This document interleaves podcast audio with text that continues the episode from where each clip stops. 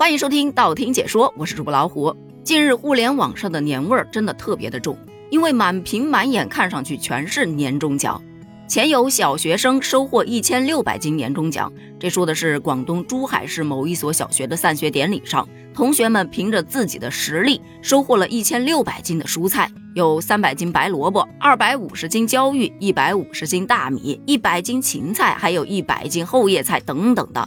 据了解啊，因为这个学校有一个耕读园，这耕读园里头的所有的蔬菜都是孩子们利用劳动课或者课余时间自己种的，那过年的时候就可以收获到这些成果，这就是他们的年终奖。老实说，这个年终奖是真的让人羡慕，学在耕中，收获满满。要知道，现在很多的孩子真的是四肢不勤，五谷不分。那实践才能出真知嘛，同时还能丰富孩子们的课余活动，特别有意义，建议全国推广。那除了孩子拿到年终奖，还有非常多的大企业都对外宣布，今年将多发年终奖。例如，昨天格力电器的董事长董明珠就宣布，格力今年会多拿出两个亿给员工发年终奖。这里要注意了，不是只发两个亿，是要多发两个亿。刚看到这两个亿的时候，不禁倒吸一口凉气，哇，发的真多呀！但是呢，有小伙伴一分析，人家员工有八万多，人均也不过两千，而且各级管理层肯定是要拿大头的，估计普通员工最多也就多发两百块吧。但不管怎么说，能发钱的就是好老板。话是这么说不错了，但有的小伙伴可能对年终奖本身就有很高的期望，结果发到手的数额一看，心就死了。这不，近日就有这么一个话题，说年终奖发了。那颗悬着的心终于死了，他只发了四百八十五块钱，小伙伴就在底下吐槽：“天哪，这么大一笔钱，得想想能买几斤肉。”兄弟，你得好好规划下要怎么花，毕竟很快就花完了。唉，至少你还有年终奖，我连五百都没有呢。听说我们公司把年终奖拿去裁员了，这位朋友，我替你深深的感到恐慌。年终奖一般来说呢都是机密，禁止外传的。这下好了，你搞得全网皆知，你这工作呀可能保不住了。说什么年终奖？我们公司能给我把工资在年前结了，就很满足了。说到工资啊，现在网上有这么一个话题，说下个月工资里头将增加这样一笔收入。看到这个标题的第一秒钟，我立马点进去看，这增加收入的事儿谁不关心呢？结果是满怀期待的点进去，骂骂咧咧的退出来。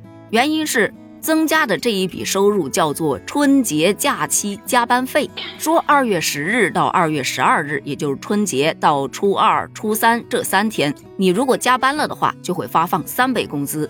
因为根据规定，休息日安排劳动者工作又不能安排补休的，要支付不低于工资的百分之两百的工资报酬。而法定休假日安排劳动者工作的，要支付不低于工资的百分之三百的工资报酬。小伙伴纷纷表示，请以文件的形式发给我们单位的人力资源部以及会计部以及老板，谢谢。因为我查阅了，根本不算。你有没有考虑过，每个打工人基本都能看到，但就是老板看不到，具体实施不应该是他们吗？朋友，不要太当真。这个词条它就很严谨啊，下个月工资里或将增加这笔收入，它并不是说必须你品，你细细的品。这就让我想起了我曾经看到的一则对联，上联是国有国法，常有常规，下联是上有政策，下有对策，横批是与我无关。而另一个跟打工人息息相关的话题，就是每年逢年过节放假的时候都会被拉出来讨论的调休问题。你想想啊，今天才周一，每个周一对于打工人来说都是比较痛苦的。然而看了日历之后，发现这个周日还要加班调休，就感觉更痛苦了。可咱想说，再熬一熬，下一周就是春节了。